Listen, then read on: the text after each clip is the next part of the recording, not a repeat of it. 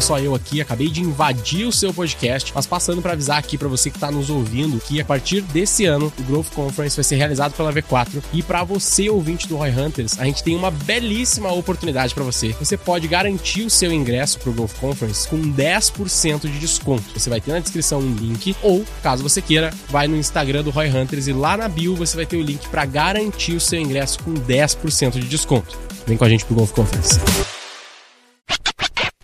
Roy Hunters. O podcast de marketing e growth da V4 Company. V4 Company. Aqui é arroba Denner Lippert e a minha expectativa para esse podcast é estragar a tua infância para você que gosta de Barbie. Aqui é arroba o Guilherme Lippert, minha expectativa para esse episódio é ajudar os infoprodutores a entender o que eles precisam fazer para sair dessa vida de lançamento. Aqui é arroba João Vitor e a minha expectativa para esse episódio é descobrir se eu deveria ou não assistir o filme da Barbie com o Gui, que já foi ver. Eu acho bom, cara. Eu gostei. É divertido. Tudo que a Margot tá é bom, pô. é. Só pela Margot vale a pena.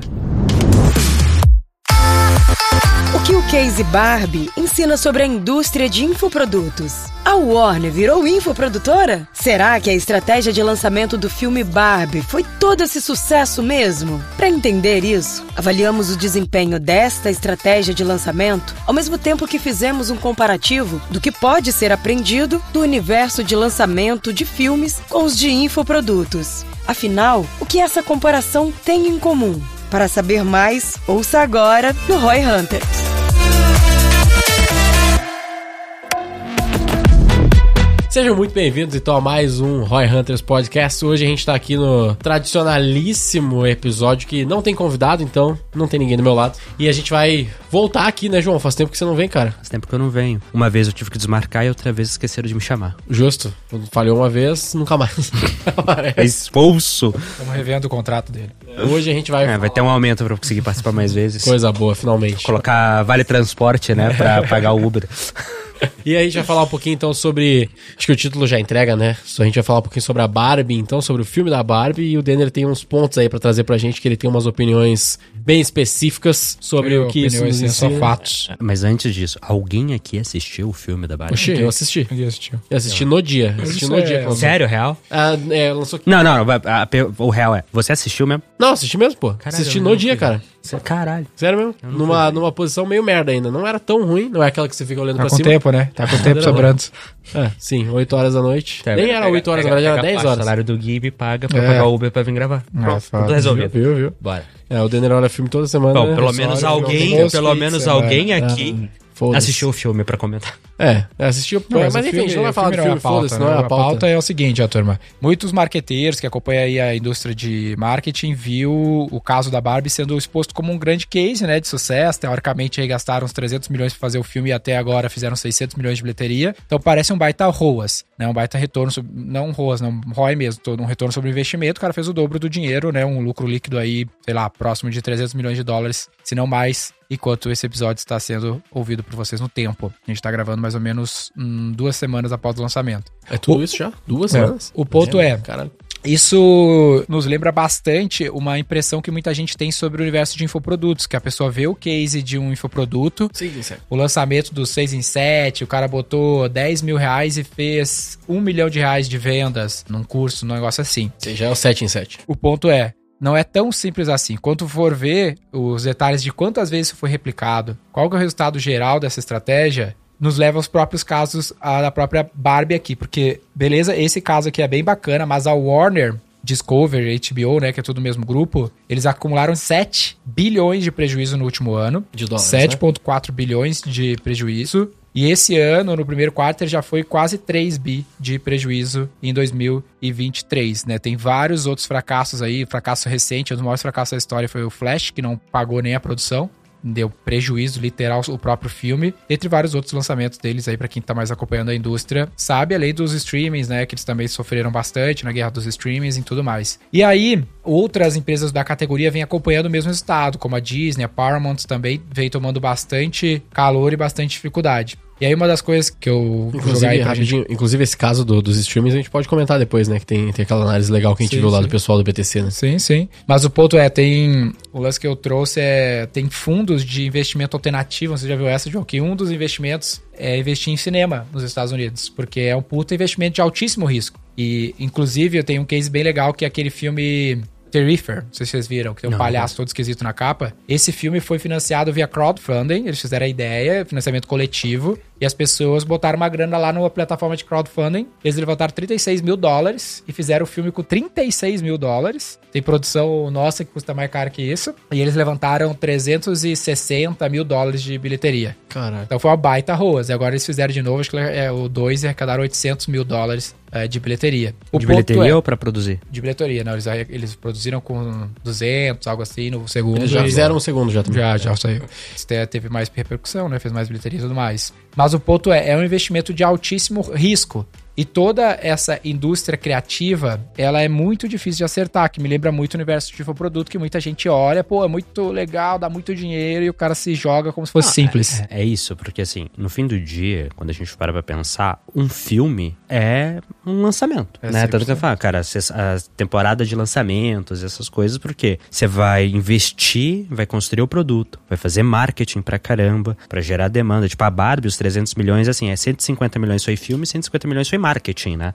Não foi 300 milhões de gravação, não. Foi metade dessa grana foi fazendo marketing pra abrir bilheteria e, putz, dá certo ou não dá. O Cê produto pega- é o 90% marketing e 10% produção. é, mas o ponto é, você investe muito pra, porra, talvez venda. Você pega lá o filme do Flash, ele. Meio que isso, os caras investiram tudo, produziram, fizeram marketing e não vendeu. Você só descobre depois. E aí isso é um risco. baita risco. Porque no fim do dia você não tem garantia. Ah, não, mas olha, a gente lançou já filme antes e viu. Por mais que você consiga, de alguma maneira, ter uma experiência passada que te dá indicativos de que vai dar certo ou não, você só sabe de verdade na hora que vende, né? E aí é isso que a galera confunde. Porra, Barbie, puta filmaço lá de lançamento, de estreia, de não sei o quê. Beleza, mas. E a empresa? Quantas vezes ela vai conseguir replicar esse case? E aí, um outro detalhe interessante é que se a gente for ver as fontes de receita da Warner versus a Disney, a receita de filmes da Disney é menos de 20% do total da receita da Disney, né? Então a Disney sendo a empresa mais bem sucedida do setor, na real ela conseguiu ser mais bem sucedida porque ela conseguiu criar outras fontes de receita que não se dependem dos lançamentos. A Disney, ela tem o mapa que o Walt criou lá, que é a propriedade intelectual, que são os personagens, está no centro. O filme, historicamente, ele foi uma forma de levar esse personagem pro mundo para criar essa conexão. Só que o dinheiro de verdade vem do que é construído em cima disso. Então, os parques, merchandising, série, vender os DVDs depois. Teve uma época que, tipo assim, DVD, Blu-ray, essas coisas, dava mais dinheiro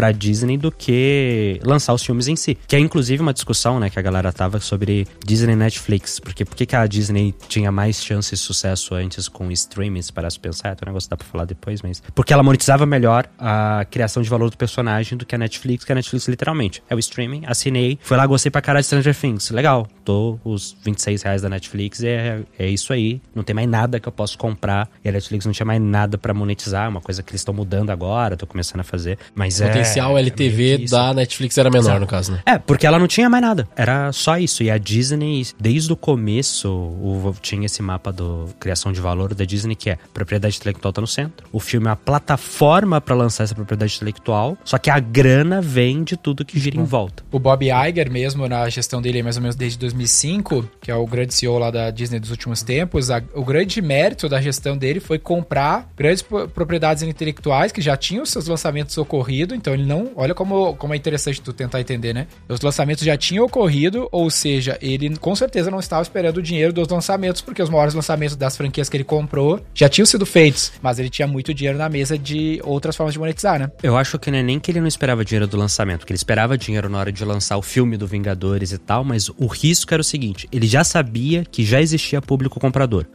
Talvez o quão grande era, putz, é uma dúvida, mas assim, ele sabia exatamente que tinha público comprador, fiel, fanático. O custo de desenvolvimento, né? Que meio que o cara vai que e assistir pensa- diferente de qualquer coisa, né? Não, é, e assim, o custo de desenvolver, imagina, eu vou criar um herói novo. Cara, você não sabe se esse herói vai, vai funcionar, se alguém vai gostar desse herói, alguém vai querer comprar qualquer coisa dele. Na hora que você pega, mesmo os heróis Liga B, né, que Homem de Ferro, a galera não sabe mesmo assim, era o herói B ali da Marvel, ele nunca foi um dos top heróis mais famosos, até, né, até essa, a- o universo Marvel ali. Só que, cara, a galera sabia, tinha gente que gostava, tinha história pronta, o meu custo com roteirista pra pensar numa história, pra desenhar algo, tudo isso já tava meio que pago. Agora era muito mais o marketing ali de como é que eu vendo, embalo e vendo bem, mas o produto em si estava majoritariamente pronto. E aí a questão é, tinha o todo. Porra, mesmo que talvez o filme em si não vendesse tanto, eu tinha o bonequinho para vender. Eu tinha todas as outras coisas para ir agrupando. É, mais parque para fazer e tudo mais. Então,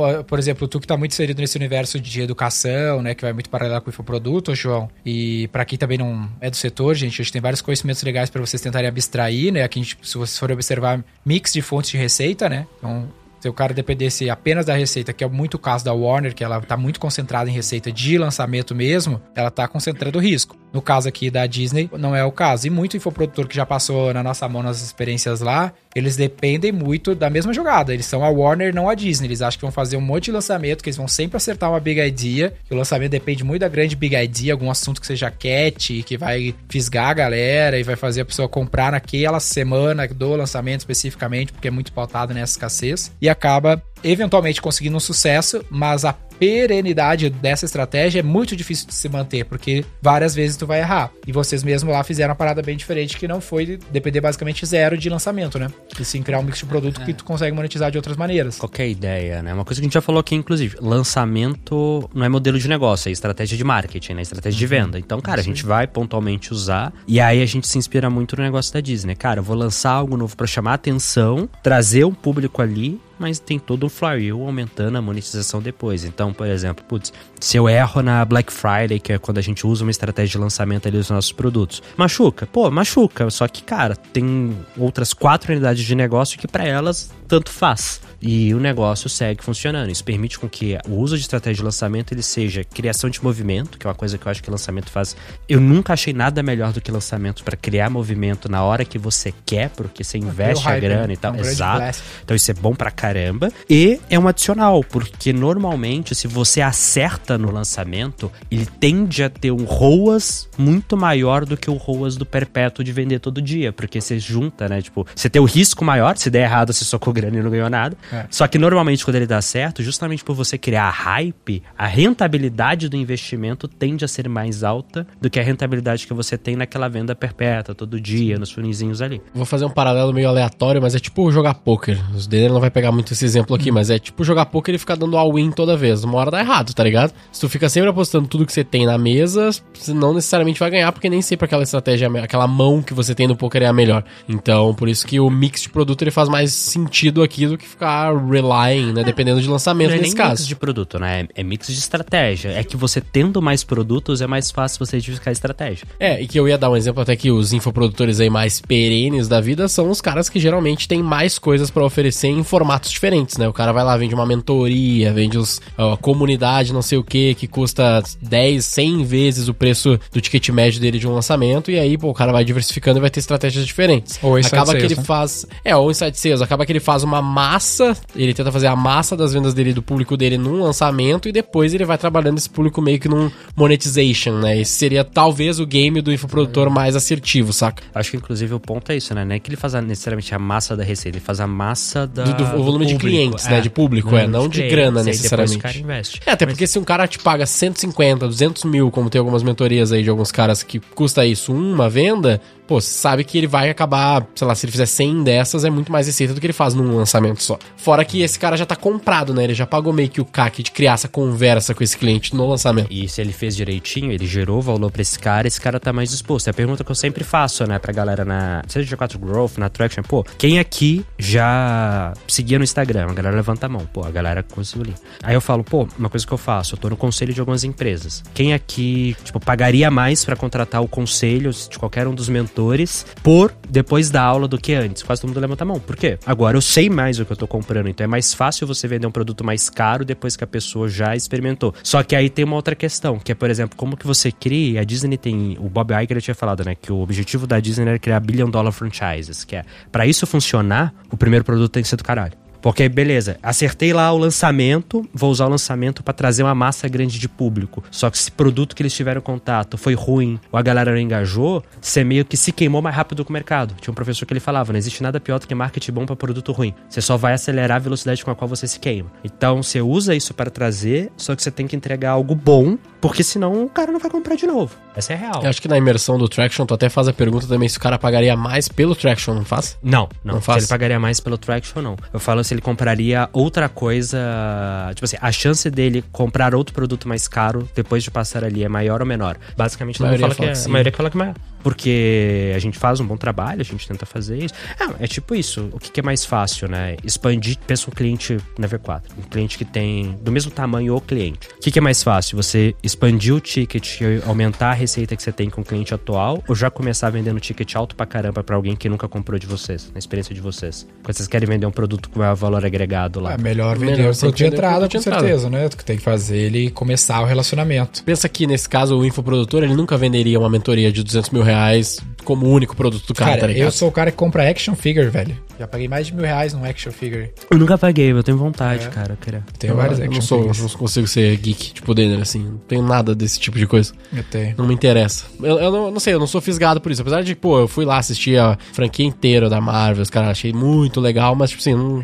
É porque tu não cresceu vendo, né? É É, diferente. pode ser, pode ser. Eu cresci mas assim, vendo mas não é, não é tipo assim, ah, que filme legal. Não, tipo assim, achei do caralho, muito Mas foda. não é, mas... que action figure é a moral da compra é porque, como é uma estátua, teoricamente, tu tem uma memória afetiva. Então, toda vez que tu olha, te vem um monte de memória afetiva. Se tu não tem as memórias afetivas, tu não cresceu vendo aquilo ali, tu não vai ver sentido em ter um action figure, entendeu? Ainda cresci, assim, mas, mas eu entendi. Mas talvez não te marcou, não entendeu? marcou a, a esse ponto, Tu assim. não queria deu- ser o Homem-Aranha, entendeu?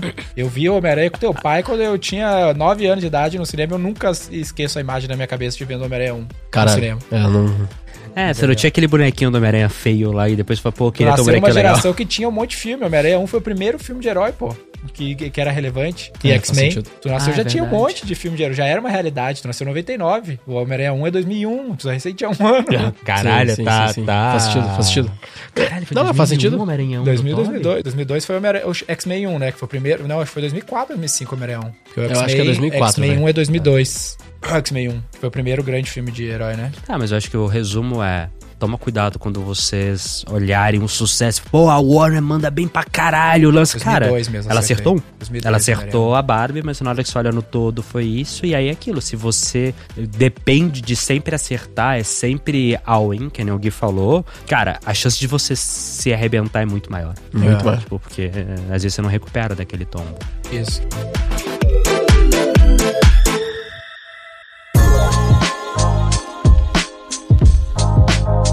Tem o negócio dos streamings, né? Eu acho que é legal de pensar no use case, né? Que Também contribuiu com os prejuízos aqui, né? E a gente já vê muito infoprodutor também querendo fazer o seu Netflix e dando errado, né?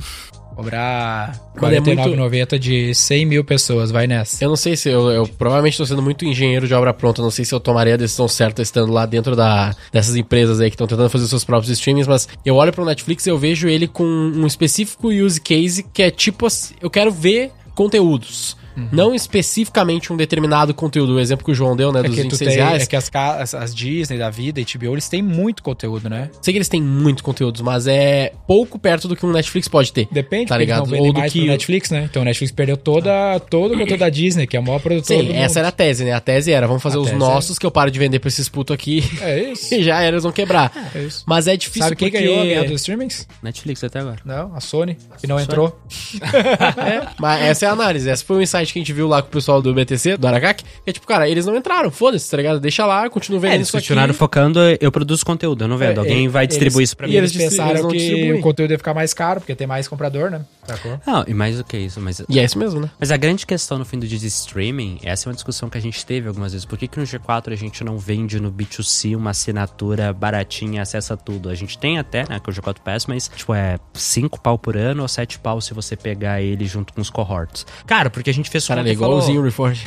não, não faz sentido. A gente olhou e falou. Pra uma assinatura funcionar, você basicamente tem dois modelos. Ou você se mantém relevante pra pessoa constantemente, ou você é tão barato que mesmo não sendo tão relevante assim, fala, cara, é, é tão baratinho que deixa aí. Que é a famosa academia, né? Geralmente é o mix dos dois, né? Do ponto de vista de educação, imagina assim, eu tenho lá no G4 PES, acho que 400 horas de conteúdo, uma parada dessa, tem conteúdo pra caralho. Só que, pensa você que tá aqui assistindo ou ouvindo o podcast. Quanto do conteúdo do G4 você realmente precisa consumir? Putz, Diariamente ou Cara, mensalmente. não, e assim, assistir, falar e consumir. É caro produzir conteúdo novo. Não é barato. ainda mais conteúdo bom, cara, você não tem muito motivo pra continuar. Aí eu vou lá, eu consigo por uma vez. Tipo assim, é mais fácil eu te vender por uma vez a 5 mil reais do que passar 5 anos te vendendo mil reais por ano. É mais fácil eu te vender uma vez a 3 mil reais do que passar 5 anos vendendo a mil reais por ano. A com a anos no cinco pagando, anos. É, porque, cara, eu tenho que me manter relevante por muito mais tempo, tá ligado? Eu tô entendendo. Que foi a cagada que muita gente de infoproduto fez. Os caras tinham, por exemplo, um produto lá que era mil, mil e quinhentos reais uma vez, trocaram um streaming de R$ 49,90 por mês e falaram, não, no longo prazo eu vou manter o cara, mas é, você só não sabe o desafio que é manter o cara por mais tempo. E convenhamos, né? 49 reais, ah, é dinheiro que você nem vê. Depende de quem você tá falando, tá ligado? Porque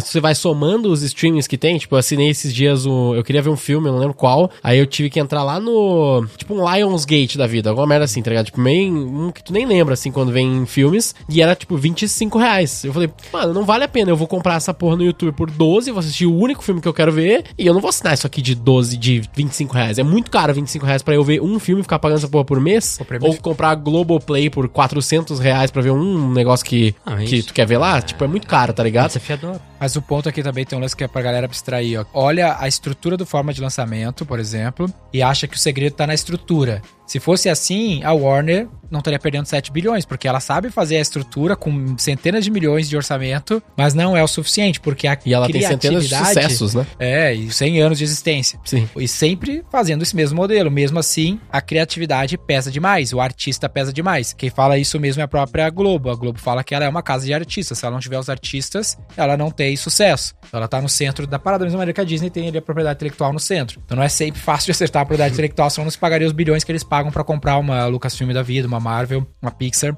Dito isso, também tem outro case legal que eu gosto dessa indústria, que é o case do Transformers, tá ligado? Nesse case aí, que é outro lançamento recente. Ah, eu, eu gosto de Transformers. Faz tempo que eu não assisto, mas eu gostava. Tá ligado né, na história de como é que o Transformers foi criado? Michael Bay. Ah, não, não, o Transformers o Não, é antigaço, original. antigaço. Não. O Transformers era um brinquedo do Japão que tinha outro nome aleatório. E aí, Mattel, Mattel é da, da Barbie, né? Mattel é da Barbie. Não, acho que não foi a Mattel que é dona de Transformers, acho que foi uma outra indústria de brinquedos dos Estados Unidos. Mas, enfim, uma Mattel da vida lá, que é a de Transformers, ela comprou o direito de vender esse brinquedo nos Estados Unidos. E aí, beleza, ela importou lá, o bagulho se chamava uma merda Mecha, sei lá o que, provavelmente. Que era até. A, a propriedade intelectual era carrinhos que viravam robô, né? E aí, porra, como é que a gente vai vender esse negócio? Aí eles, puta, já sei, vamos contratar uma tal de Marvel aí pra escrever uma história em volta dos brinquedos. Aí a Marvel escreveu os Transformers pra vender os eu não brinquedos. sabia disso. É, Foi a Marvel que escreveu o roteiro de Transformers, então. é, lá no começo, né? Escreveu o gibi, escreveu, virou desenho. Mas o primeiro eles tinham o produto, que era o carrinho que virava robô. Aí eles contrataram a Marvel pra criar conteúdo em volta do produto pra vender o produto, que foi a história do Transformers. Nome, toda a história, os gibis. E aí depois veio virar os filmes muitos- muitas décadas depois, né? Então a história, o conteúdo, ela tem muito poder. Só que, pô, não é tão fácil de fazer, né? Pô, é um lance muito artístico. Depende de uma Marvel lá escrever o roteiro pra ti e tu conseguir emplacar. Então, e outro case legal dessa indústria que aconteceu recentemente também foi o Esquadrão Suicida, né? Que o Esquadrão Suicida 1 foi lançado, aí foi um fracasso, e um ano e meio depois eles lançaram outro que foi um sucesso. Mesmos atores, Margot Robbie lá fazendo o Só papel. não tinha o Will Smith, não. Só, é, não te- mudou alguns, mas a Margot tava e. ah, não lembro mais quem, quem lembro tava. quem mais, Peacemaker, acho O que John tava. Cena tava. É, o John Cena. Eu tenho um action figure dele, by the way. E. O John Cena ou do Esse foi de Peacemaker? mil dólares, É, mil reais. é, do, do Peacemaker, né? E... Mas já é o Peacemaker do John Cena? Aham. Caralho. Que é um. Eu tenho dois, que é um dele de- com umas arminhas e um dele só de cueca. Porque ele é bodybuilder também. Mas é fake nerd ou ele usa... Não, ele é 100% fake nerd, né, porra? e aí, que é do, do- da série do Peacemaker. Mas aí o segundo foi lançado um, um ano e meio depois foi um sucesso. E a diferença foi o diretor. Então, os dois usaram o mesmo playbook de lançamento, a mesma história, né? A mesma origem, mesmo, obviamente, né? Tem um roteiro novo, mas foi dirigido por um diretor diferente. Olha quanto a arte de saber contar a história Foi o faz- James Gunn o primeiro ou o segundo? O o segundo, segundo, é, o, sucesso, o sucesso foi do James Gunn. Então, não é tão simples, né? Conseguir acertar esse tipo de coisa.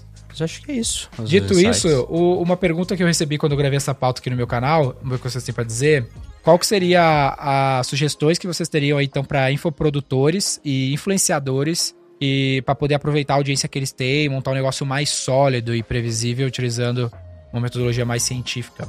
Cara, a metodologia científica é baseada em experimentação. Tem duas coisas de metodologia científica que assim, uma que é experimentação, então você faz pequenos experimentos para testar a hipótese. O que a galera normalmente esquece é que metodologia científica ela não prova nada, ela falha em desprovar. Uhum. Então, na verdade, você tem que fazer uma tese oposta. Então, por exemplo, putz, a galera compraria esse produto que eu tenho? Você meio que não prova que elas compram, né? Você pensa, cara, o que, que faria não comprar e vai tirando isso da frente. Tipo a história do cisne negro. Você não prova que todos os cisnes são brancos, ah, olhando todos os, os, cisnes brancos. Você acha um cisne que não é branco a e pronto, já de provou. evidência não é evidência nenhuma. Exato, você vai ao contrário. Então, assim, cara, como é que você faz pequenos testes? Então, pô, ao invés de já montar um produto gigante, não sei o quê, às vezes é mais fácil, literalmente, você começar a vender na mentoria de 5 mil reais e vender 10 dela, do que você tentar vender mil unidades de um produto de mil reais? Porque você já prova. Primeira coisa é, eu tenho evidência que minha audiência compra? Uhum. Essa é a primeira pergunta. Como? Tenta ele fazer comprar qualquer coisa sua. Pô, tenho. Aí depois é, eu tenho sua, evidência vezes, que né? eu. É, tipo, comprar de você. Talvez é. isso fique mais claro. Você, é, você tem realmente poder de influência. Tem realmente poder de influência de fazer a galera comprar. E depois disso você vai fazendo os ajustes finos para entender, cara, é esse o produto que a galera mais vai querer comprar. É esse aqui o volume de pessoas interessadas. Por exemplo, uma lista pré-interessada. Fala, galera, eu vou lançar o meu primeiro curso, por exemplo. Inscrevam-se aqui. Quanto da sua audiência converte? Cara, se ninguém converter, você já tá meio ferrado. João, mas se eu falar que é para comprar, ninguém vai inscrever. Então, você já tem um problema. Se você acha que é só de você avisar que nego vai comprar, vão parar, tipo, o meu Instagram, eu sempre coloco pra galera, não, vocês têm que comprar. Tipo, hoje em dia a galera já pergunta qual que é o link para comprar. Nem fica pedindo de graça mais, eu falo, mano, eu acho ruim pra caralho você ficar acostumando a audiência a pegar coisa de graça. Porque você não sabe se o negócio compra. Tipo, de graça a galera quer muita coisa. Então eu acho que eu iria nessa linha. Eu falei, cara, começaria tentando vender algo simples, fácil de entregar, menos escalável até, porque aí se der ruim você já você gastou menos normalmente para fazer aquilo, não precisa vender tanto assim. Tentando provar se existe interesse ou não. E é isso, cara, será que a galera compraria? Coloca uma lista de pré-inscrição. Se a galera não se inscrever, quer dizer que não tem interesse de comprar. Eu adicionaria só, além do que o João falou, adicionaria também o aspecto do resultado, né? Porque é aquele papo do marketing ali que o professor do João falava, né? Se tu fizer um marketing bom pro produto merda, só vai acelerar a tua derrota aí, a tua perda. Então, garantir que, mesmo sendo um pouco mais manual e tendo um pouco menos de escala, que isso que tu tá vendendo faça sentido pro cliente e traga o resultado que ele tá buscando, né? Não necessariamente aqui a gente tá falando só de serviço, mas o cliente se torne satisfeito após comprar, adquirir ou fazer o que você e, tá tentando vender vendendo lá na frente, né? algo mais caro para menos pessoas é mais fácil, porque é mais gerenciável e você tem mais margem para investir e dar um jeito de ficar bom, né? Principalmente se é um tipo de serviço, né? Daí, pô, você vai pegar mais hands-on, vai acompanhar mais com o cara, que é, é quase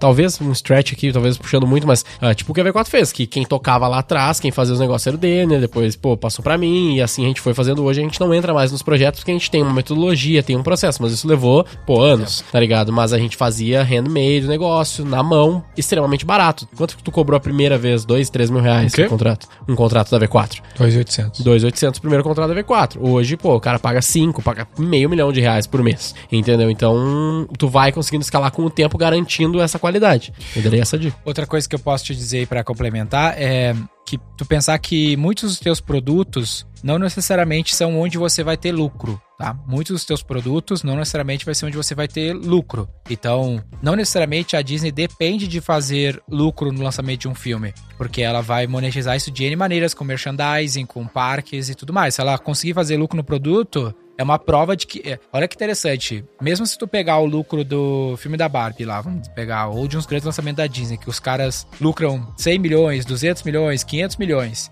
No PNL, o resultado da Disney não é nada. Mas isso para eles é um indicativo de que o parque vai vender mais, que o brinquedo vai vender mais, que é o produto que eles vão vender a vida toda. Então, às vezes, não é nem aquele resultado que eles estão tão preocupados, mas aquele resultado é um reflexo do resultado futuro que eles terão com os outros produtos. Agora, se eles tiver prejuízo no filme, provavelmente não venderão o resto todos do mix, do mix dele. E aí tu vai extrapolando outros casos, como o próprio Google, né? O Google não ganha dinheiro cobrando do usuário. Né? Ele toma prejuízo do usuário que busca lá no search. Mas é esse produto, que é o search para o usuário, é o que cria o produto de mídia para ele vender para um outro usuário. Então isso é bem interessante. Por exemplo, no nosso caso, A gente tem produto de educação aqui também, uh, mas a gente não olha para essa frente. Dá prejuízo lá, mas a gente nem olha. Por quê? Porque ela não é feita pra gente ganhar dinheiro. A gente faz pra formar mão de obra e essa mão de obra a gente vai conseguir alocar em clientes, que é o nosso produto principal. Então, essa é uma outra dica. Às vezes você vai ter um produto que dá até um ROI negativo, mas ele alimenta um outro produto. Então, pode ser um caminho para você também. É um bom caminho. Mas é um caminho que eu não recomendo para quem tá começando agora.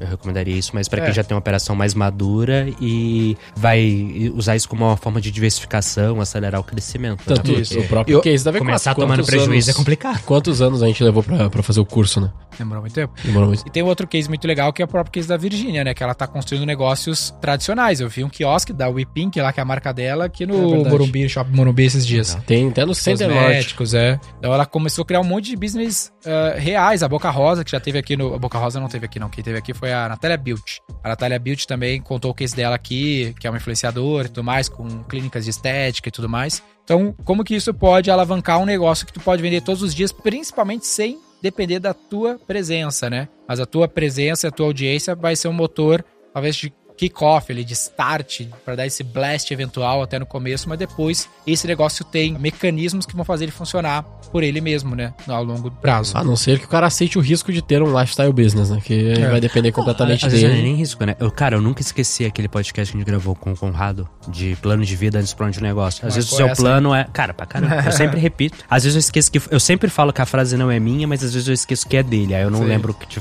crédito pra ele, mas agora eu lembrei. Às vezes você quer, sei lá, cara, juntar 5 milhões de reais no bolso, ir pro interior e se aposentar. Aí beleza, agora, tu quer construir um business grande, longevo, que vai passar pros Se seus filhos e tal.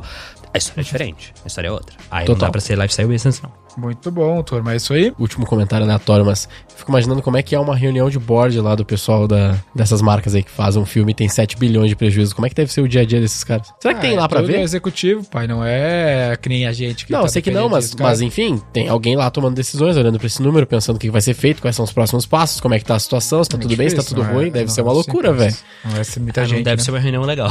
Não É, deve é ser uma gente. reunião muito legal mesmo. E uma dica final, aproveitando aí que estamos falando de Disney, o livro Criatividade S.A., para quem está inserido nessa indústria, é uma boa referência e conta a história da criação da Pixar, que até ser vendida para Disney só tinha tido sucesso, agora começou a azedar.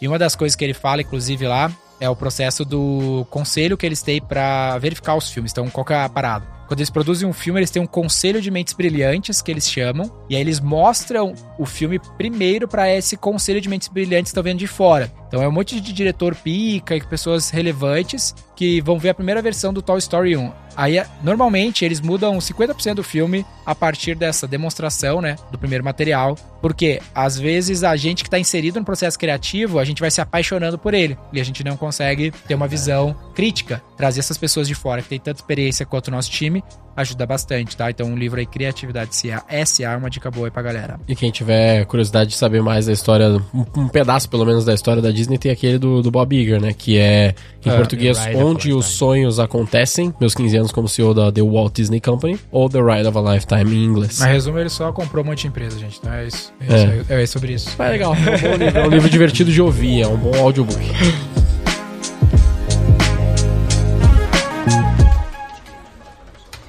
Isso O aí. título vai ser o mesmo do, do teu vídeo no YouTube, né?